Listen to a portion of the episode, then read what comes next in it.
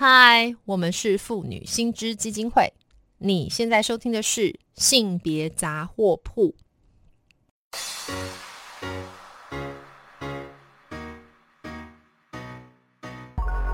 从生活看性别，与你分享生活中的性别故事。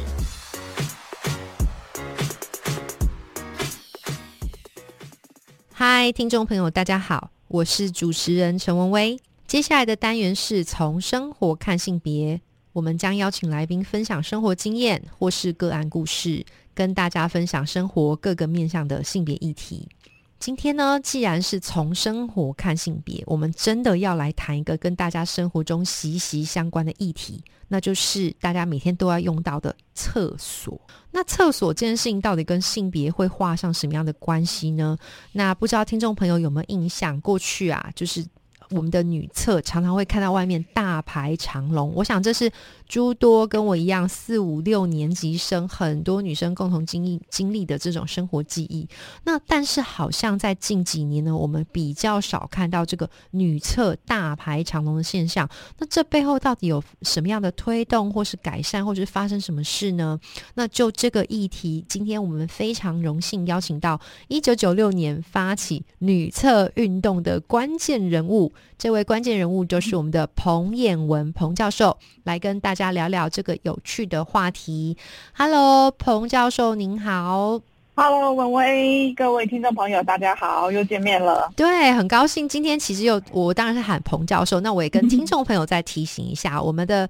彭衍文教授呢，他是中山大学公共事务管理研究所的教授，那他同时也是非常积极的在推动许多性别平等议题的倡议者。好，那他过去也是我们新知的好朋友，他担任过秘书长，也担任过董事。那今天其实又邀请衍文来，其实主要就是呃。想要请你来跟我们听众朋友谈一谈，就是演文你过去在这个发动的女厕运动，那背后的这个时空或来龙去脉，到底发生什么事？怎么会开始这个运动的呀？嗯，这个已真的已经是历史有点久，快要都快要三十年了，二十五二十五年了哈，一九九六年吧哈。那那个时候其实。主要也是看那时候，其实当然女厕大排长龙的情况是很普遍的，嗯，但是大家不一定觉得这是个可以改变的，好像就觉得女生就好像就得要忍耐这样子，然后就是觉得很无奈。对，那我们那时候其实刚好我在呃九六年进入台大城乡所哈，嗯，建筑与城乡研究所，那那那年的暑假，我们其实那学长姐就会带我们有读书会。好，那那时候其实我们就有应该是说学姐啦哈，因为我们有一些有一个妇女的呃读书会这样子。那呃，其实那时候就有一篇文章，就是呃叫做“厕所作为一个女性主义的议题”，好这样的一个文章，在谈美国的厕所运动。是，在美国厕所运动，呃，其实是。呃，参议员发起的，他也不是像我们这样社会运动，就是参议员他去开公听会，因为那个参议员他自己为了等他老婆在听完音乐会之后，等他老婆上厕所，然后他算了一下，他老婆排第五十六个，所以他就觉得实在是太离谱了，为什么女生要排这么长？对，那他就发起了一个公听会，然后就非常多女性去那边陈述他们的这个那种上厕所的这种痛苦嘛，哈，那后来就。掀起了一波厕所的改革。嗯，那我们那时候读了这篇文章，那个读书会就觉得，台湾也是同样的现象啊。哈，那但我们也许等不到这样的参议员，我们要自己就接，就要自力救济。对，那那个时候其实台湾的妇女运动也刚好蛮风起云涌的。哈，所以其实我们也觉得很有那个所谓的效能感，我们就觉得我们可以这样做。哈，那。呃，就在呃台，其实是先从台大开始啦，哈。那我们那时候就是先从台大发起了一个呃台大的厕所体检，哈，那去检就是检验台大的厕所里面的男女厕的比例，啊，那那时候就可以看到说，很明显男厕是女厕的二点二倍，就是我们算那个隔间数哦，哈，我们还没算那个，对我们我们就算那个隔间数这样子，呃，那那后来就就。呃，借由这个，我们在台大门口就发了一个行动剧哈，然后呃，这个去凸显我们女生大排长龙的行动剧这样。那那时候媒体就还蛮给给了这个新闻蛮多报道的，所以在呃就觉得我们就觉得更获得信心，后来就把它扩大成一个呃等于算是全国性的呃大学女生社团的串联哈，所以我们那时候叫做全国大专女生行动联盟，呃一起来在台北台北车站那时候去上演一个这个行动剧，就是抢攻男厕的一个行动剧，抢攻男厕啊。对啊，对啊，那个时候就觉得就是要有一个冲突性，来吸引媒体重视这个议题。是，所以所以发起那个运动去凸显那个女厕的大排长龙，大排长龙不是不是应该的，事实上是可以去修法来改变的。对。所以你说这个，你可不可以再多说一下？因为这个抢攻男厕听起来很酷哎，我我脑中马上浮现的哈，就是说一群女厕，因为我其实偷偷也是跟叶文分享一下，我自从就是已婚当妈妈之后，然后我就开始比较那个放下自己是女性的这种 羞怯。就是如果真的必要说，比方说我真的需要上厕所，然后我看如果男厕没有干扰到男性的情况下，我好像也会冲进去，反正都没有人用，我就冲进去使用。那因为我自己有这种经验，我在想说，哎，你们在做的这个当时哈，这个在台北火车站进行这个抢空男厕的行动是怎么样的一个盛况？可不可以跟我们听众分享一下？那个时候，其实那那个是在一九九六年五月四号，那时候我们也有点有点趁着这种五四青年节嘛，哈，所以大概媒体会有有兴趣报道青年的活动，所以就呃挑了那一天，那就在那个火车选了一个车，选了一一个厕所。当然，在提前两天哈，我们就有开记者，类似一个会前的记者会，说我宣布我们有这样的一个行动。嗯，那那个时候我印象蛮深刻，就是来的记者的。特别多，就是刚好很多记者都是女性嘛，是，然后他们都很有认同，很很就是都都非常赞同这个行动，就很期待我们两天后的这个抢攻，是是，所以所以两天后真的我们也蛮惊讶的，大概我觉得大概有十十台以上的 SNG 连线这种媒体的报道，那个时候真的台湾也是 SNG 的这个开始。就是说，媒体现场直播的新闻这样的一个风潮的开始，所以呃，很多媒体来报。对我，我甚至我有大学的同学，他在香港看到电视才知道我在做这个。你在做这个抢攻男厕的活动？对对，他从香港就看到，有看到你可以看到那时候媒体是，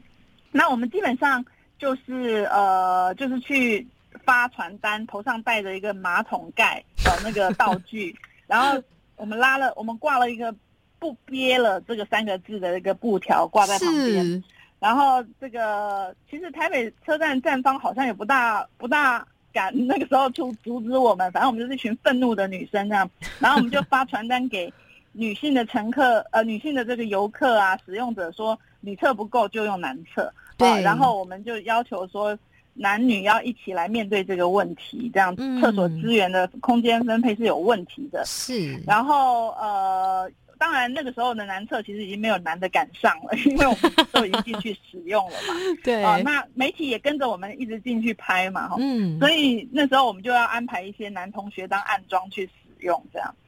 哎，然后，然后后来就是媒体效果算很成功，那记者也就。呃，除了当天直播之外，第二天的平面媒体新闻，其实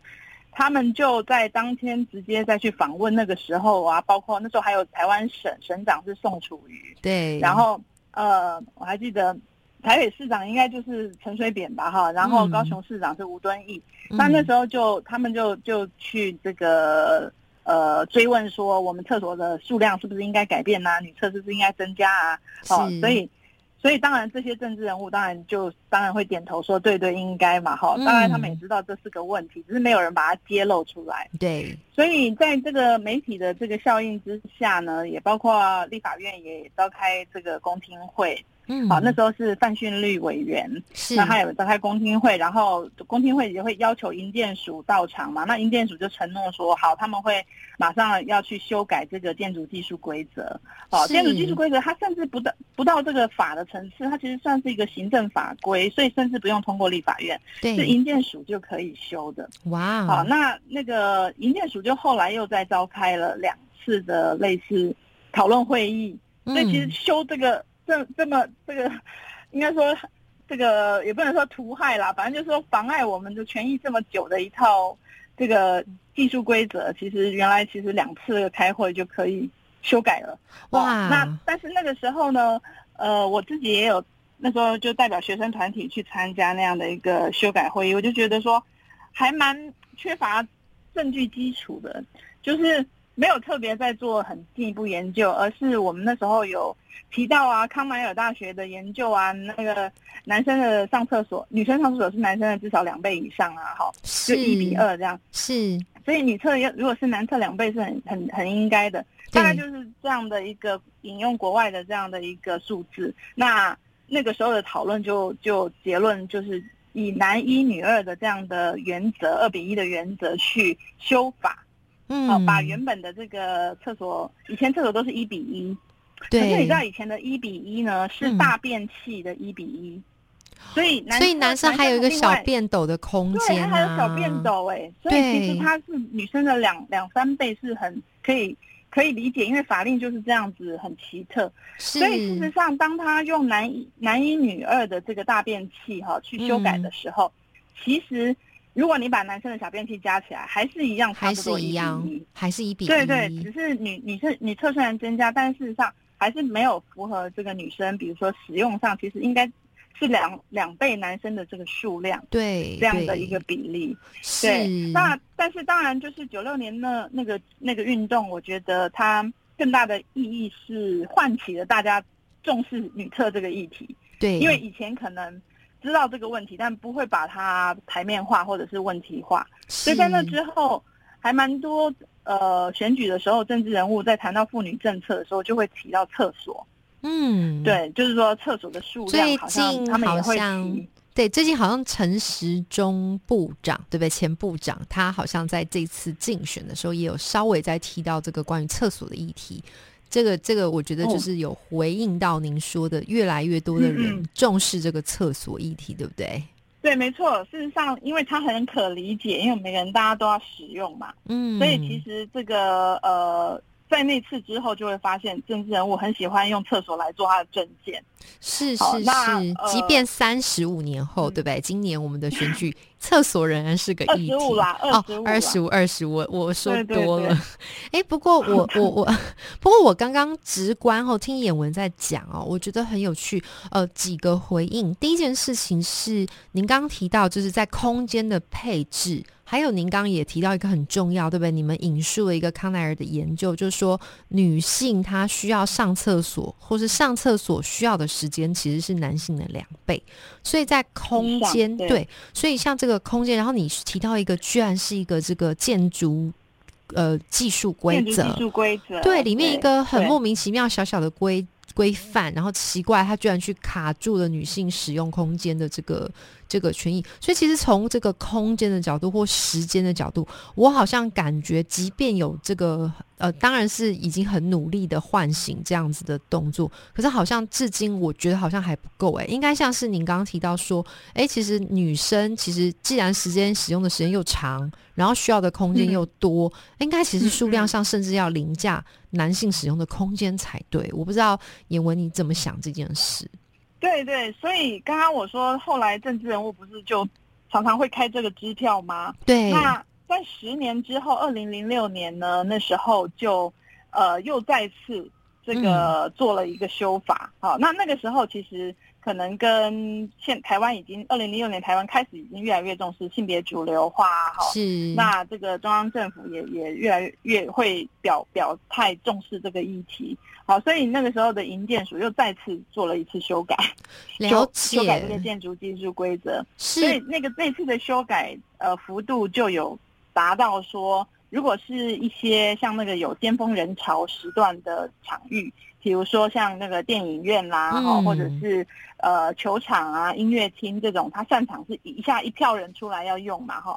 那这种地方方会用一个一比五的方式，就是女厕的那个大便其实男厕五倍。了去设置。解，对，那如果是没有尖峰人潮，比如说工厂啦、宿舍啊，哈这种，那它就会是一比三。嗯嗯嗯嗯，嗯，所以这个修法之后，差不多就有达到你刚刚说觉得才稍微比较合理的比例了。对，所以听起来真的就是两波哎，就一九九六到二零零六这个十年有成哈，才达到这个空间配置的重新分配。那最后，其实我也想要问严文，因为时间的关系，其实我想。没有时间再特别问到。最近，我想听众朋友也常常听到这样一个东西，叫做性别友善厕所。这个对我来说，好像又是空间的一个重新分配。哈，以前比方我们在追求的是把这个男性跟女性的这个比例做调配，那现在好像性别友善厕所它。更是一个对于这个二元性别的松绑。那最后，其实因为只剩一点点时间，我想请演文来跟我们谈一谈，你觉得现在性别有站厕所它呃主要的核心议题是什么？那还有我们应该目标还要改进哪些问题呢？呃，性别友善厕所其实呃在全全球了哈，在 All Gender Toilet。它其实主要是看到有跨性别的这样的，就是说，呃，生理性别跟他外表可能不是一致的，这样他的认同，呃，不一致的人，这些使用者，他常常在厕所的选择使用上很困扰，好，因为他可能他他选择女厕可能也会，呃，如果说他是外表像是女生，但是他是个男性，可能还是被人家看出来，就他们常常会遇到。性别检查哈这样的情况，甚至是会遭遇到一些暴力，所以其实它是从性别，呃，就是说跨性别啊，我们越来越重视这种不同性别、性别认同、性别倾向的人的权益之后，才有这样的一个意识。嗯，好，那但是它其实也不止，甚至性别友善厕所也不会说只有跨性别的专用，它事实上就是就是一个打破这个男女的疆界，就是男生女生都可以使用这个厕所。好，所以一个共用的、一个通用的厕所。对，那它也有个好处哈，就是如果你的女厕不够的时候，事实上这个厕所就是有一个弹性的吊波，大家都可以使用。它也可以可以部分解决女厕不够的问题。好，而且也有很多时候是像呃爸爸带女儿啊，妈妈带儿子，他们可能要，或者是妈妈扶住一个老爸爸，嗯，这种需要异性辅助上厕所的这种时候，呃。有一个比较不限性别的厕所，事实上是更更通用的。是，那事实上我们也一现在其实越来越多，台湾也越来越重视这个趋势。虽然还没入法哈，对，那但是现在大差不多各个大学也都陆续会设置这样的一个厕所，那就是能够有这样的一个意识。好，那我们事实上会认为这个。要像北欧，北欧事实上像呃瑞典哈，很多大学应应该是说瑞典的厕所，公共厕所基本上都已经是不分性别的，好，就是这种都是 O gender。对，那我们到这个阶段可能还有一步啊，就是可能我们现在还是维持有男有女厕，因为有些人他们的呃这个性别的界限、身体界限哈。呃，可能还是觉得要有自己单独性别，但我们同时开放这个第三种的选项，那我觉得这是很好，慢慢让大家越来越习惯。也许很多事情不一定要这么隔离。没错，没错，所以这是一个逐步的松绑，把这个框架跟既有的这个很坚固的刻板去打破。那今天真的因为时间的关系，希望下次我们还有机会再访问到严文哦。谢谢你。好，谢谢文文，谢谢大家，谢谢，拜拜。如果听众朋友对于我们今天谈到的性别议题有兴趣的话，可以到我们妇女新知基金会的脸书粉专按赞追踪，或是发了我们的 IG 网站。当然，我们更欢迎小额捐款支持我们继续争取性别权益哦。